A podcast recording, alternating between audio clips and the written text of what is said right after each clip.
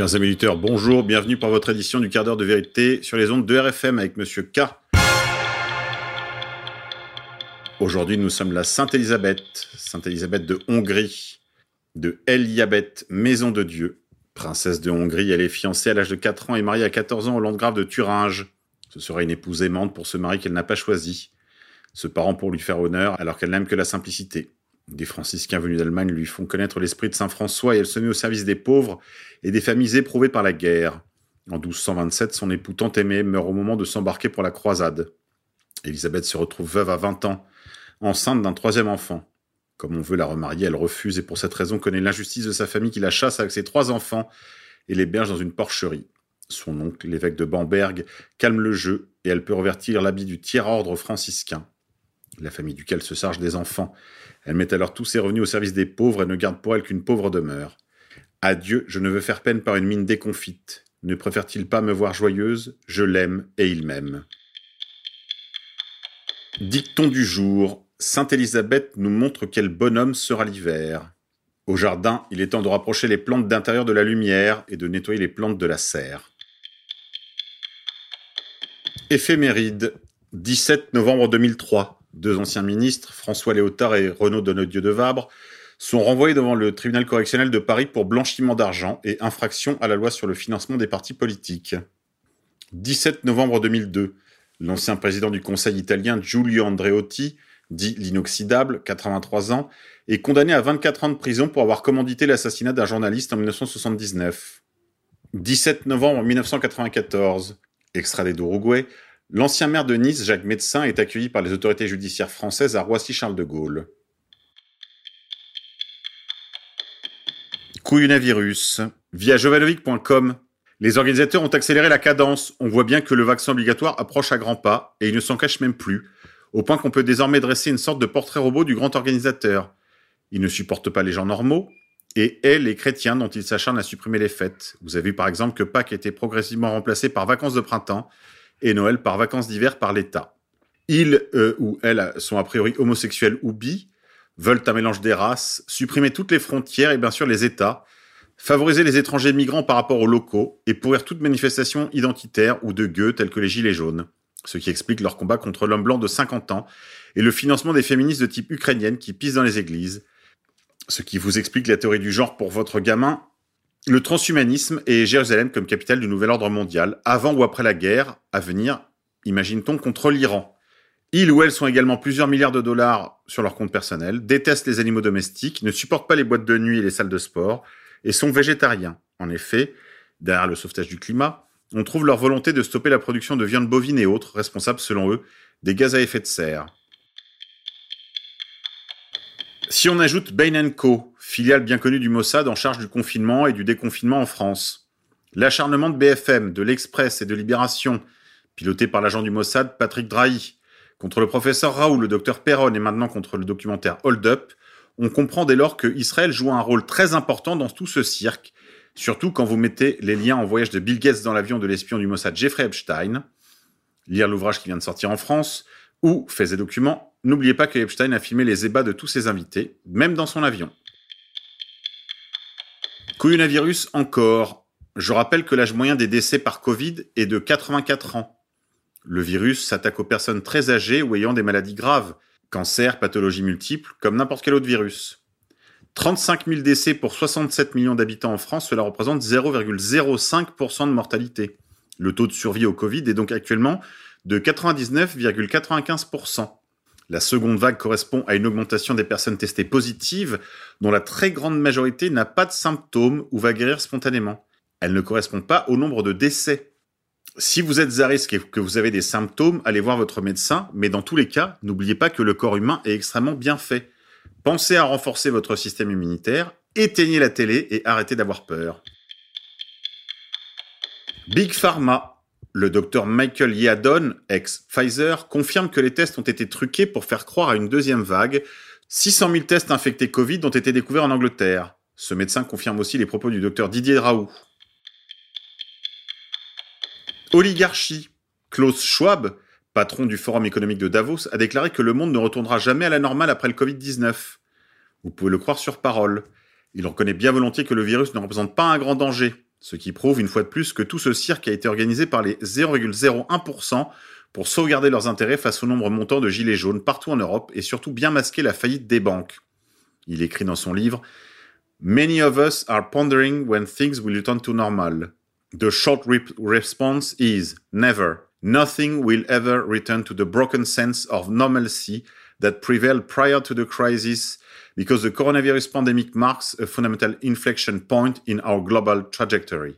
Il dit c'est un point fondamental d'inflexion dans notre trajectoire globale et il ajoute il y aura une ère BC, before coronavirus, et AC, after coronavirus. Il remarque également à juste titre Klaus Schwab a déclaré dans une conférence La quatrième révolution industrielle partie de l'agenda Grand Reset conduira à la fusion de nos identités physiques, digitales et biologiques.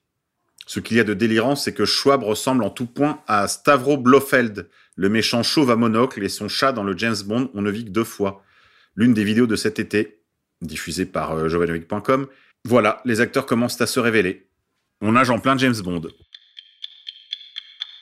Couillonavirus. Le coronavirus et son vaccin constituent une arme chimique binaire. En deux mots, c'est une arme chimique composée de deux éléments, A et B. A est inoffensif. Il est facile à transporter et à disséminer sans risque. A est répandu sur la population cible. Puis B lui-même est répandu. Lorsque A et B se mélangent, l'arme est complète et tue la cible. La combinaison A, ici Covid-19, plus B, le vaccin, pourrait, sur ce même principe, constituer un virus binaire. Soit A égale le Covid-19 quasi inoffensif, il se dissémine partout, on s'arrange pour que tout le monde l'attrape, par exemple en empêchant le port du masque, et ensuite B, ou vaccin du Covid-19. Une fois mélangé à A, il forme le virus complet. C'est lui qui tuera.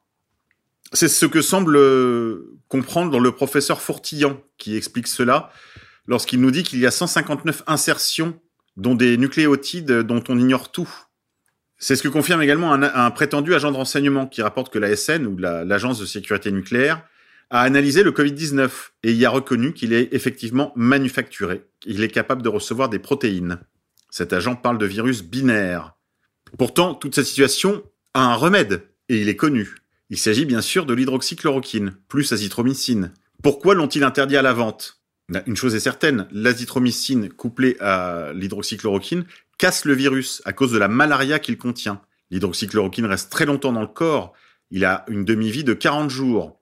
Comme le vaccin contient le virus, s'il est injecté dans un corps qui a pris de l'hydroxychloroquine, le vaccin est tout de suite éliminé. Donc ils ne pourront pas insérer le HIV-1 dans le corps de la victime. Et comme l'oligarchie savait que l'information sur l'hydroxychloroquine allait tôt, ou tard filtrer, de même qu'ils avaient anticipé la réaction du professeur Raoult, ils étaient sûrs que les réfractaires auraient très rapidement eu l'information. Donc pour empêcher les réfractaires de s'en procurer immédiatement, ils ont préféré empêcher son accès et donc empêcher les réfractaires soient immunes au vaccin, via le général. Tuto. Dans l'éventualité où vous auriez affaire aux forces de l'ordre et qu'ils voudraient vous mettre une amende par exemple, Utilisez toutes les voies de droit, à commencer par leur demander leur numéro unique, le RIO. De même, demandez-leur de respecter vos droits fondamentaux, à commencer par votre liberté de circuler. Ensuite, menacez-les d'une amende à venir une fois que la révolution sera accomplie. Dites-leur que les collaborateurs seront sanctionnés, car aujourd'hui ils se sont affranchis de tout le droit commun, mais que le droit commun sera rétabli et que tous ceux qui auront collaboré seront poursuivis et condamnés. Tuto, enfin. Reprenez le manifeste J'accuse, signé de la main de Arnaud Aaron Upinski, publié sur le site de françoir.fr. Faites-le circuler en particulier auprès des professionnels, restaurateurs, hôteliers, patrons de boîtes de nuit, commerçants non essentiels. Fermez les guillemets. Faites-leur connaître ce document afin qu'ils comprennent quelle est la voie de sortie. La voie de sortie, c'est la mise en accusation du président de la République pour crime et également son négationnisme présidentiel, Négationnisme du remède, du remède des remèdes, hydroxychloroquine et azithromycine, ou macrolide et C3G, ou bien encore Covid Organics, développé et distribué par nos amis de Madagascar, qu'ils soient ici remerciés et salués. Réseaux sociaux. N'oubliez pas de rejoindre les campagnes. Hashtag bas les masques. Hashtag stop confinement. On se quitte en musique. Aujourd'hui, je vous propose la chanson d'Edith Piaf, sauce gilet jaune. Il faut lui couper la tête.